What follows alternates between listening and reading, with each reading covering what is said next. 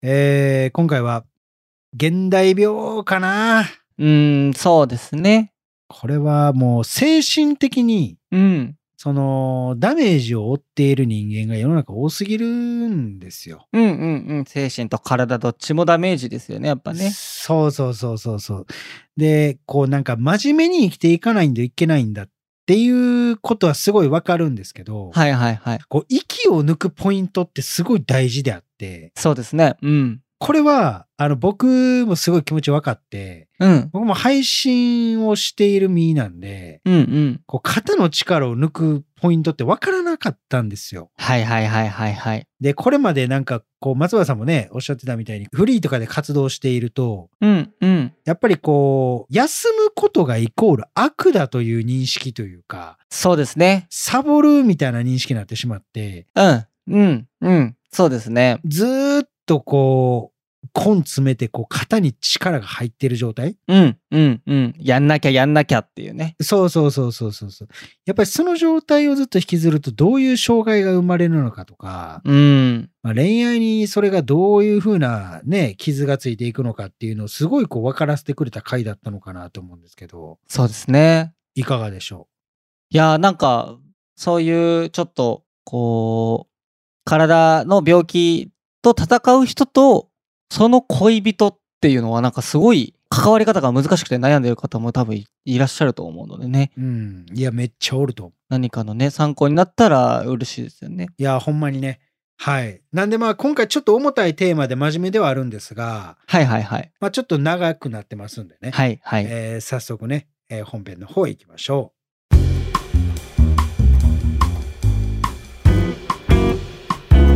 う。このポッドキャストは累計1万人以上の恋愛相談に乗ってきた TikTok クリエイタースーパージュンさんが全国の悩める人に真正面から向き合っていく人生リアリティートーク番組です。えー皆さんどうもスーパージュンさんです。えー、合成作家の松村です。よろしくお願いします。よろしくお願いします。今日はもう真面目ですよ。そうですね。もうボケなし。ボケなし。もう今日はちょっとね、なんか真面目な感じというのを聞いておりますんで、そうですね。相談がちょっと真面目ですね。 もうたまには、たまにはおふざけなしでいこうかなと。できるかなそういう回があっても僕はいいんじゃないかなって思うんですけど、どうでしょうか。はい保つといいですね。最後まで。いやー、保ってるかなとか言いつつね、やっぱりこう、エンターテイナーですからね。 そうですね。やっぱり尻込みしちゃってではなく、こう、ガツッといっちゃう可能性うがんうんあるうんんですけどね。はい。まあ、どんなこんな言いつつ、えー早速ね、えー相談来ておりますんで、松葉さんお願いいたします。はい、えーペンネームゆゆさん。はい。いつも楽しく拝聴しています。うん。自律神経失調症の40代彼がいます。うん。どういう病気なのかいまいち理解できていません。うん。彼は車で1時間くらいのところに住んでいます。うん。私の誕生日、はい。何ももらっていません。うん。ご飯行くって言ってもらいましたが、結局仕事。うん。その後も、この日に会うようにしようと言っていましたが、2回ほどスルーされました。うん。 1回は「私が明日覚えてる?」と言うと仕事の予定を確認するとそしたら偉い人が来るから仕事になったうん。嘘だと思いますうん。本当に会いたくないのかめんどくさいのかうん。病気のせいでその時の気分が変わりやすいのかうん。私が求めすぎなのか期待するから辛くなると思いもう期待するのをやめようと思いますうん。ただ2日に1回以上電話はくれますうん。好きなら会いに来てくれると思うのですが何かと自分は普通じゃないから病気だからと言いますうん。何が言いたいかというと口では好きだのは言いますうん。電話もしますうん。でも会いに来てはくれませんうん。自律神経失調症という病気持ちですうん。でどのようにお付き合いしたらいいかアドバイスいただきたいですよろしくお願いしますとのことですか難しいな難しいなうーん難しいですね俺医者ちゃうからなそうですねううんんまあでも、まあ多いですよ。多いですねまあ、なんか僕ちょっと一個、ちょその言葉言う前に、あ、まあさっき言おうか。あじゃあ先言いますかはい。はい。じゃあ、えーゆうゆうさんに向けてのメッセージをお願いしまいと思います。病気かどうか関係なく発言ではなく行動で見ましょうかなあうんうんうんうんうん。そうですね。えでもねじゃあこれねちょ僕ちょっと一個思ったことあるんですけどはいはいはい。俺ね多分これ病気という名前を、うんその病院に行って知っている人が少ないだけであってうんうん。多分実際こういう症状出てる人めちゃくちゃおると思うでめちゃくちゃ多いと思いますね。やばいと思うんうんうん。たくさんいらっしゃいますよね。うそうそうだから僕はうん。なんかこの自律神経失調症が果たしてじゃあめちゃくちゃ珍しいことなのかって言われるとうん俺なんか違うんじゃないかなってちょっと思っちゃうんですけど、うんうんうん。これまずどうなんですかね彼がとか言う前に。そうですね。ちょっとあの収録の前にちょっと調べたんですけど、ほう自律神経失調症についてただそのあの信憑性はないですからねネットで調べてあの素人が手に入る範囲でっていうところですね、それは全然はいはい、はいえっと、厚生労働省のサイトによると、えっと、ストレスなどが原因で自律神経である交感神経と副交感神経のバランスが崩れてそうそうそうそうさまざまな症状が出てしまうと、うんうんうんまあ、例えば体のだるさであったり、うんうんうんうんえっと、眠れないとか、うん疲れが取れないとか、うん頭痛がする動悸息切れめまいうん立ちくらみ便秘や下痢冷え症などうんあとまあイライラだったり情緒不安定だったり不安感だったうんりうつとかも症状が現れることがあうるっんていう、えっと病気ですね。そうですねはい、ういんえこれめっちゃおると思うでやーいらっしゃると思いますねこれはねうん気づいてないふりしてるだけちゃうって感じやけどそうですねこれまた40代とか一番こう出る時ちゃうかなこう働き盛りでねこう社会と仕事のこう圧力がかかってっていうことはあるかもしれないですよね。うんこれどうなんやろまあ正直うん、今の時代こう仕事をしてうん、で40代とかで、まあ、職種にもよる、まあ、職種書いてないからそうですね。ちょ何とも言われへんけど、うんうんうんまあ休みの日に電話かかってくるとか、はいはいはい。まあ、仕事終わった後部下から何か LINE 来るとか、うんまあ、何かしらあるじゃないですか絶対。そうですね。まあ、働き盛りというか、上司も部下もいる、ちょうど真ん中の代ですよね。まあ中間管理職っぽいイメージ。そうですね。うんうん。責任のある立場になっていく年ですよね。これはね、まあ交感神経から抜けにくいですよね。普通に考えて。えっと、緊張しちゃうってことですね。交感神経と攻撃的なね。そう。うんうんうん。いわゆる朝起きて、こう仕事行くでってなった時に、まあ交感神経がスイッチ入るんですけど、はいはいはい。まあ、副交感神経って例えばお風呂入ってリラックスするとか、まあ、そういうのがないとダメなんですけどまあないでしょうね。そうですね。お仕事忙しいとね、なかなか切り替えが難しくなりますよね。家庭持ってなんかちょっと奥さんおってちゃんととかなってない限りはう、ん。まあシャワーとかでしょ。そうでしょうね。多分ね。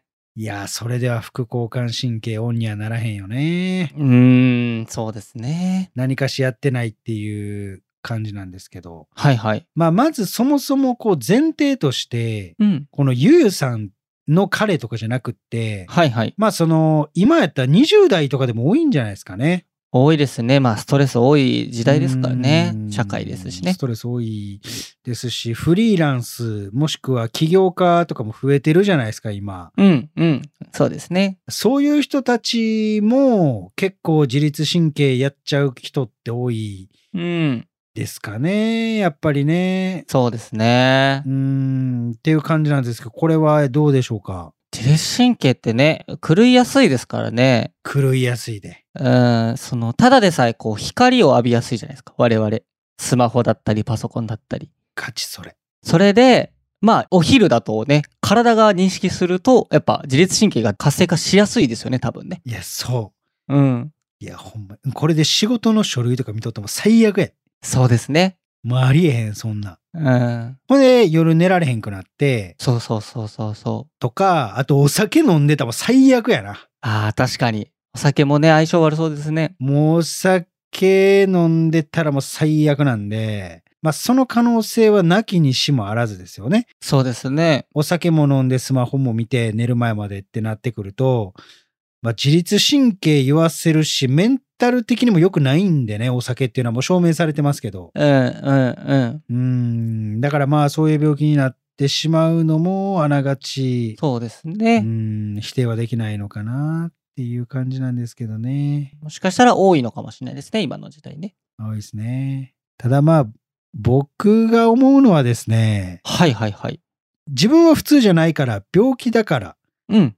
というところで、うん。会いに来ないという。そうですね。うんうんうん。これは俺どうなんやろはいはいはいはいはいはい。わかりますよ。これ関係あるんかなっうんうんうんうんうん。て思うんですけど、これどうなんでしょまあもしかしたらそれこそ、えっ、と、そういう体の調子とかで、う、うん、そういう気分じゃなくなっちゃったりとか、うん疲れがどっと出ちゃったりとかっていうのはあるかもしれないですけど、うん。ゆうゆうさんの立場からしたら、うん。いや、病気だから、普通じゃないからっうん。て済まされちゃったら、いや、それはちょっと違うよねっていう話になりますよね。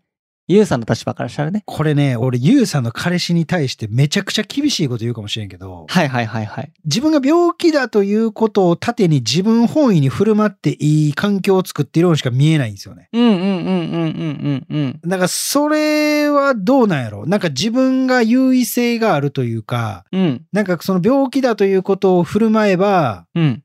もうどうするまっても相手は許容しないといけないよねといううんうんうん。状況に追い込むというか。はいはいはいはいはいはい。それは俺、どうなん ?40 代の彼。うんうんうんうん。って思うんですけど、これ、どう、厳しいですかねいや、えっ、と、わかります。全然、あの、言ってることわかりますよ。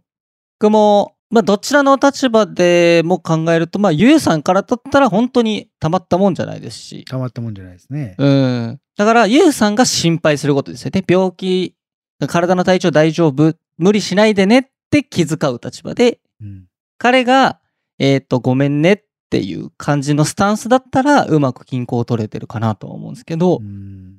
うん。だからこう押し付けてしまってるのでね、彼の方が。このゆうさんのメールからすると。うん。それは僕もどうなのかなっていうふうには思いますよね。いや、そうですよね。うーん。これ、どのようにお付き合いしたらいいかですよ。まあそうですね。どうしますうーん。どうしたらいいんですかね。うん。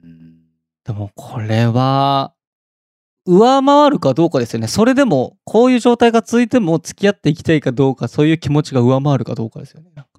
なんか、そもそも彼がこの病気を治そうとしてんのかどうかっていうところに疑問を抱くんですけど、ああ、なるほど、なるほど。なんかもう自律神経失調症だということがうん。あるから、周りからのサポートを受け入れることに甘んじてるんじゃないはいはいはいはいはい。それはどうなんやろそうですね。こう、いつでも助けてもらえる、心配してもらえるような立場にもしかしたら甘んじてる可能性も全然ありますよね。うん、ちょっと厳しいですけどね。うんうんうんうんでも40代の男性で、うん。うんまあ独身で、うんってなってくると、うん。やっぱサポートあるってすごいことじゃないですか。そうですね。そうですねう。んだからそういう面では、これを盾にして、すごいサポートを受けたいというふうなうん。ことになってくれている可能性はありますよね。はいはいはいはい。うんうんうん。ただ、結果として会ってくれないっていうのは、うん。果たしてじゃあ、それは本当に好きなのかっていう、はいはいはいはい。そう、2日に1回以上電話をくれることだけで、うん。ゆうさんと繋がっておれるんだなーっていうところに、あー。うん。すごい、なんかこう、うん。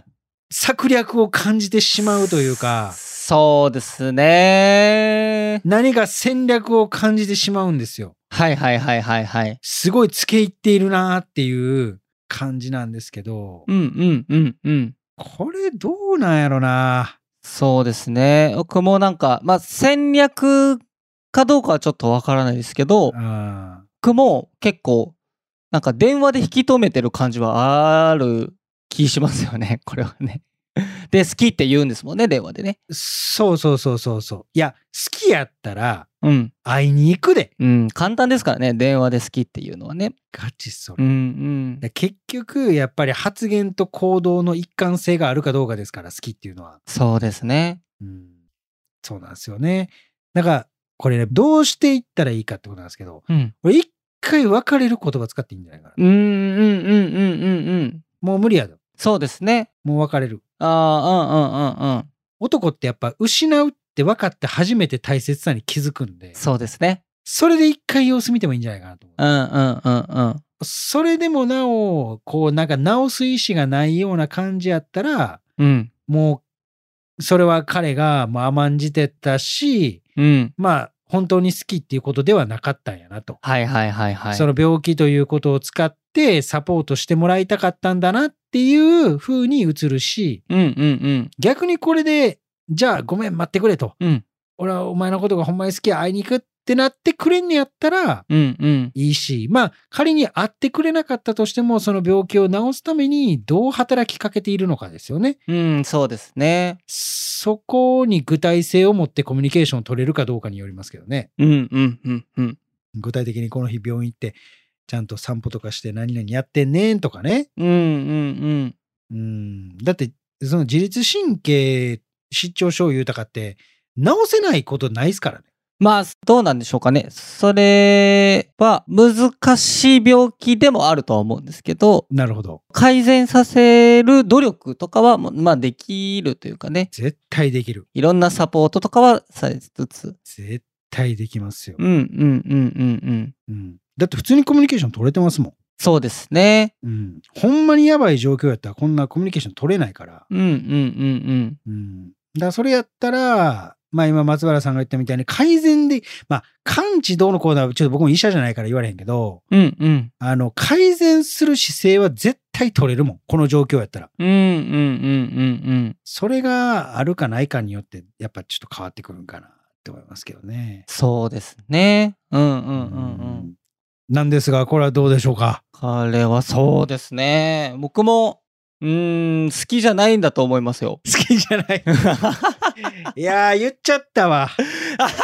言っちゃったわほんまにめちゃくちゃ遠回しに言ってたけど俺言っちゃったわいや、そうですね。これは自律神経症とかどうとかではなく、男がよく使う上等手段だと思いますよ。まあそれはありますようん。うん、結果として合わないけど、まあ、嫌な言い方をすると、こう、ベンチというか、こう、ストックというか。え俺うんうんうん。これごめんなさいねこれまたあのこの番組史上いつものことなんですけどはいはいはい。あの前ボランティアの話でもなんか言っあ、うんうん、ありましたね。えこれをうん。上等手段として使ってる可能性ないそれ大丈夫かないやー、いやー、どうなんですかね。いやさすがにないかちょっとそれは怖すぎますね。それがもしうん。あったとするなら俺はもう無理人を信用できないだからその、 あの、人を自分の病気でいろんな人と仲良く、そうその、してるっていうことですよね。その可能性があるんじゃないかっていうことですよね。そうーん、どうなんでしょうかね。それはわかんないな。う。さ、わからんけど、でも、可能性はあるんじゃないまあ、ゼゼロじゃないですよね、それはね。だって、さっき、松葉さんが言ったみたいに、結局、男が使う上等手段うん、んじゃないですか。そうですね、これはね。で、2日に1回以上は電話くれるけど、会いに来るっていうことはしないわけじゃないですか。はいはいはいだ。から、それって都合いいですよね。いや、めちゃくちゃ都合いいですよ。自分が暇な時だけ、こう、会うっていう、こう、なんて言うんでしょうね。面倒を起こさないで、コミュニケーション取れるというか、自分を構ってくれる人がいるっていう。え、その状況を保持するためには、うん。それなりの重さの理由がいるんですよ。そうですね。うん。忙しいとかだけでは無理じゃない お前、どれだけ一年通して忙しいねんってなるじゃないですか。っうんうんうんうん。てことは、うんそれなりのことがいるけども、うん。自分だけで完結できる理由としては病気が一番早いわけですよ。まあまあまあまあ、疑えないですからね、これはね。疑えないです。疑ったらこっちの落ち度ですからね。そ うんうんう。そうやね。だから俺、それもうん。うん。どうなんやろってちょっと思っちゃいますし、そうですね。誕生日も何もしてもらってないうんうん。し、スルーするし、そうですね。うーん、そう。偉い人が来るから仕事になったと嘘だと思いますって、嘘だと思うってことはもう嘘だよね、多分。うん、そうですね。うん。偉い人が来るから仕事になったって。そんな、 そんな下手くそな嘘ね、ないですよね。漫画やん。そんなん。えっ、と、偉い人が来るから、ちょっと明日はっていう感じですよね。 偉い人って誰やねん、お前腹立つの。ね偉い人に媚び売らな、お前は仕事にならんのか、アホ。っていうえ。うんうんうん。っ感じです。ていう側面と可能性と、そ本当に気分が乗ってなくてう。、そ病気のせいで、本当に明日難しいなってなって嘘をついちゃったっていう可能性の、どっちの可能性もあるので、う。そう。どっちか、どっちかどっちか。そこはね、断定しないで、こう、コミュニケーションを取っていただきたいですけどね、彼と。そうそうそうそうそうそうそう。うんうんだからまあ、方法としては、もし、病気じゃなかった場合、うん。うんうん。くも相当クズやから。病気じゃなか ったら。 うん、そうですね。クズっていうかもう危ない人なんで、怖いですね、それは。もう、それはもう、紛れもなく離れてほしい。うんうんうんうん。詐欺師なんで、それはもう言うてもうたら。そうですね。まあそれはもう紛れもなく離れたとして、うんうん。で、病気だった場合は、その病気であることを支えるのはいいんですけど、まず大切にされてないんで、うんうん。こう別れるっていう一大決心をして、それを言って相手がどういう出方によるかで、うん。だいぶ自分の行動も変えていかないといけないんじゃないかなっていうふうにそうですね。思います。うん。そうしたら僕は発言と行動に一貫性を持てるようになるんじゃないかなと思うんですけど、うんうんうんうん。これでどうでしょうかそうですね。いやー、そうですね。これで。あと、ゆうさんが自律神経失調症について勉強するといいんじゃないですかね。ああ、それはいいかもしれへんねう。んうんうん。その副交感神経をどうやって優位にさせるかっていう。うんうんうん。一緒の温泉行ったらええねんて。ああ、いいですね。温泉ゆっくりかけてね。 もう数パーセント行けってマジで。サウナバチバチ決めろって。気持ちいいですね。めっちゃしんどいけど。うん。ああ、しんどいって言いますよね、あれね。あーめっちゃしんどいです。あ、行かないですかがあんまり、まあ、サウナ軽く経験はありますけど、そんなしょっちゅうはいかないですね。水風呂が入れないので。 あ、水風呂は僕も無理です。死にます。死にますよね、あれね。あれはほんまあかんねん。おい、なんで入れるんですか入れる人って。あれって、でもサウナって交感神経と副交感神経ガリガリ変わるんで、めちゃめちゃいいんですよ。そうですよね。それを交互にやってって、整うっていうことですよね。そう。だからもう修行や思って行ったんですよ。はあ、いや、金払ってんの使用したくないですよね。 いやいやいやいやいやいや。めっちゃ気持ちいいですから。あ、本当ですか。サウナ上がってからの外なんてもう飛ぶでっていう。めあーあれは外気浴みたいな気持ちいいですよ ね。ちゃくちゃいいですよう。んうんうんうん。裸で。ああ、気持ちいいですね、それは。ただ、数パーセントいったらもう裸のおっさんがブワー並んでるから、そうですね。ほんまに進撃の巨人の漫画で自社版みたいになってしまうから、ほんまにあかんけど。ガチで。 裸だらけの。裸だらけの貴公子ばっかりやから、ほんまに。ダメですよっていう感じ。ああ、でもサウナとかね、いいですね。リラックスできる。そうそうそう。あとはまあ、ハーブティー飲むとかもいいですね。あ、そうですね、ハーブティー。家でできることとしてはね。うん、うん。うん。あとは読書だったりとかも結構いいですね。読書ね、大事です。ゆっくりするっていうのが大事ですよね。そう。読書なんか今すぐできるやん。できる、できますね。やろうや。別に何でもええやん。絵本でもええよ。絵本面白いですからね。絵本いいやん。教えてくれ、大事なことを。そうですね。 ほんまに、グリム童話とかも完璧やで。グリム童話面白いですからね。面白いでしょ。うーん、うんだ。からほんまにちょっとそれ行きましょはう。はい。い。ということでね、ちょっといろいろ大変だと思いますけど、はい。頑張っていただきたいですね。頑張りましょう。このポッドキャストは恋や人生に悩むあなたからのメッセージを募集しております。概要欄にあるフォームから送ってください。そしてね、この番組が面白かったという人に関しては番組フォローと高評価、そして SNS での感想もお願いいたします。ハッシュタグお悩みバーをつけてつぶやいてください。ひらがなと漢字でお悩み、カタカナでバーです。そしてね、このポッドキャストに出演してくれる方っていうのも募集してます。直接こう僕に相談したい、生で詳しく聞いてほしいという方は、概要欄のフォームに出演可能と書いて送ってください。当日はね、ズームでの収録になりますので、顔出しなどはないです。えそしてね、えスタッフの方から連絡がえ来るかと思いますので、連絡の取れるメールアドレスのね、記載の方もお願いいたします。えーぜひぜひね、待ってますんで、お願いいたします。お願いします。で、えー1対1の、えー相談とかもやってますので、まあ、それに関してはポントっていうところでやってますんで、そちらでお願いします。で、えインタビューも撮影やってますので、まあ、そちらに関しては毎週土曜日に、えー大阪の難波の引っ掛け橋っていうところで、19時、まあ、7時から7時半ぐらいからね、やってますんで、またお待ちしておりますんで、来てください。はい、えーそれではね、また次回お会いいたしましょう。さよなら。